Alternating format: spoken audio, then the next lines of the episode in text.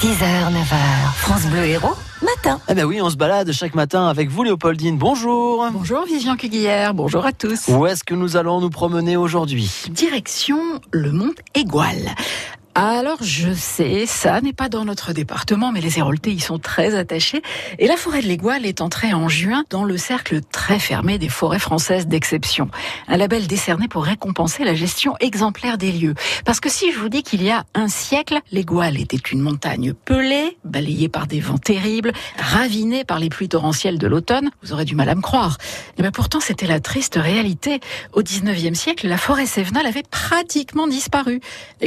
Intensive du bois pour les forges et les verreries, pression constante des troupeaux, et du coup, en contrebas, les filatures et les moulins étaient régulièrement ravagés par les crues. C'est Georges Fabre, polytechnicien, ingénieur forestier visionnaire, devenu conservateur des eaux et forêts en 1868, qui a pris la mesure de la catastrophe et a lancé un programme gigantesque de reforestation. Cet écologiste, adepte du développement durable avant l'heure, s'est attaché à faire renaître le paysage avec la végétation la mieux adaptée, avec des épicéas, des mélèzes, des pins, des hêtres, sur les conseils d'un éminent botaniste montpelliérain, Charles Flau.